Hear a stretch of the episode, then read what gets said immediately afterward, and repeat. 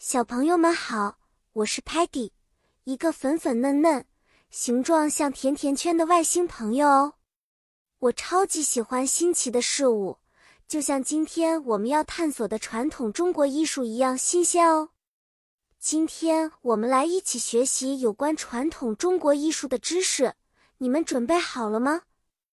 中国的艺术历史悠久，包含了许多不同的形式，比如 painting 绘画。Calligraphy 书法，opera 戏曲和 pottery 制陶艺术。calligraphy 是用 brush 毛笔在 paper 纸上写字，它不仅仅是写，更像是 dancing 跳舞一样的艺术，线条流畅而有力。在中国 painting 中，我们常常可以看到 landscape 山水，或者是 flower and bird 花鸟的画。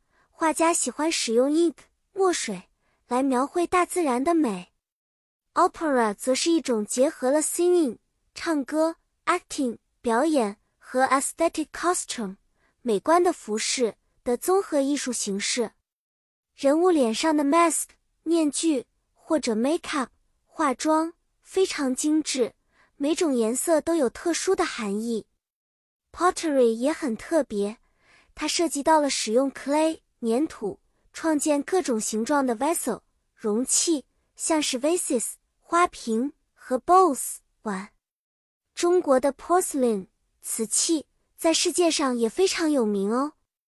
看，这是一幅中国的 landscape painting，里面有 mountains 山脉，rivers 河流和 trees 树木。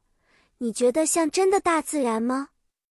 哦，还有这个。是一个中国 calligraphy 的作品，每一个 stroke 笔画都好优雅，让人看了很舒服。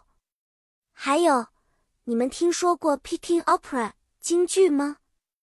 带着五彩斑斓的 mask，演员们 singing 和 acting 的时候，身体的每一个 movement 动作都非常夸张和表情丰富呢。宝贝们，今天的传统中国艺术之旅是不是很有趣啊？记得，艺术就像 magic 魔法，能把美丽的东西呈现给大家。下次见面，带着你们新学到的英语单词，我们再一起去探险更棒的故事吧。